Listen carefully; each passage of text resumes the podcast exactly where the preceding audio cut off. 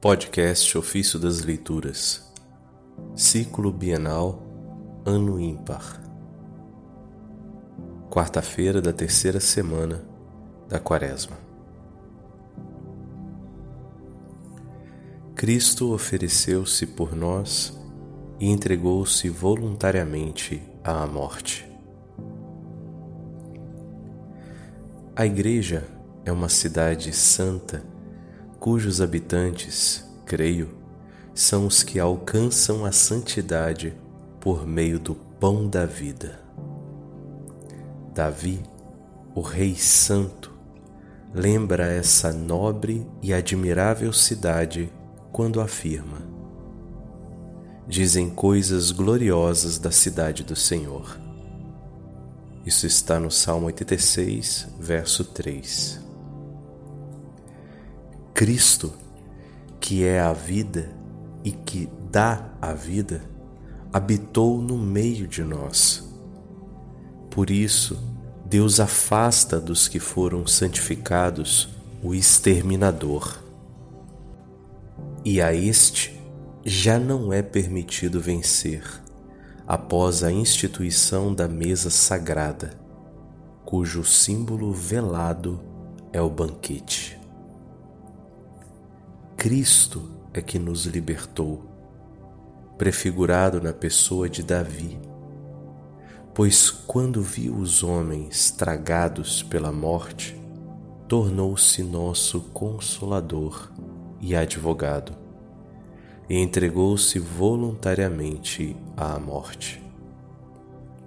Dominou o exterminador, declarando que era seu o pecado não porque tivesse cometido pecado algum, mas entregou seu corpo à morte, sendo contado como um malfeitor. Ele, que na verdade resgatava o pecado de todos e intercedia em favor dos pecadores. Isaías 53, verso 12. Embora não tenha experimentado o pecado, tornou-se ele próprio um maldito em nosso favor. Isso está em Gálatas, capítulo 3, verso 13.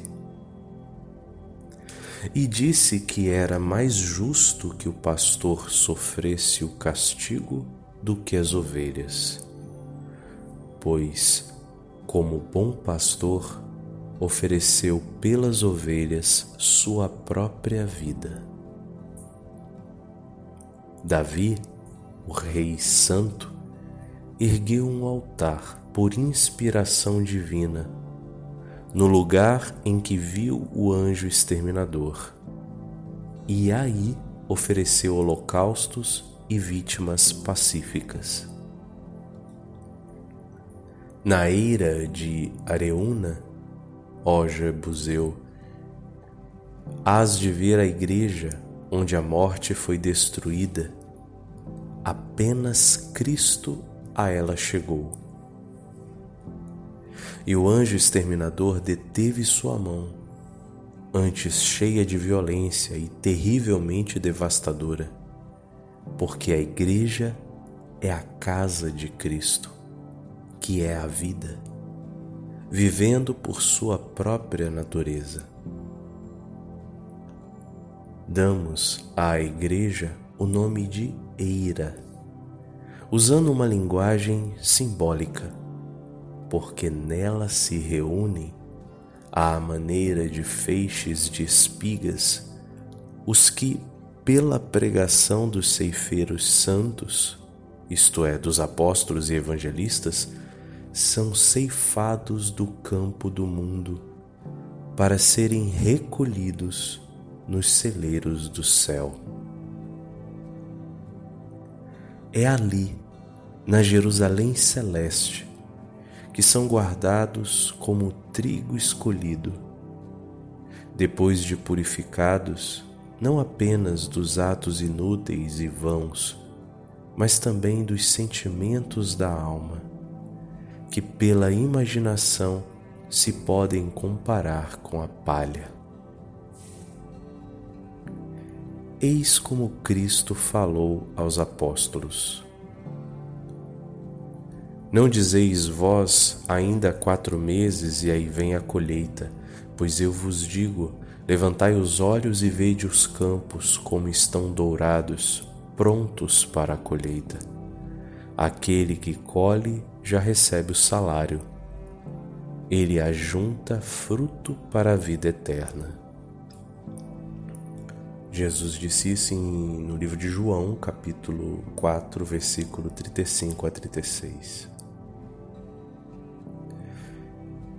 Em outro momento, Jesus diz em Lucas 10, verso 2: A colheita é grande, mas os trabalhadores são poucos. Pedi, pois, ao Senhor da colheita que mande trabalhadores para a sua colheita. Penso que ele deu o nome de messe espiritual à multidão daqueles que haveriam de acreditar, e de ceifeiros santos aos que têm no espírito e na boca a palavra de Deus, que é viva, eficaz e mais cortante que qualquer espada de dois gumes. Penetra até dividir a alma e espírito, articulações e medulas. Hebreus 4, verso 12. Essa eira espiritual que é a igreja, Cristo a comprou por 50 ciclos, por um preço, portanto, nada pequeno. De fato, entregou-se a si mesmo por ela e aí erigiu um altar. E sendo ao mesmo tempo sacerdote e vítima, ofereceu-se na imagem de um novilho imolado, tornando-se holocausto e vítima pacífica.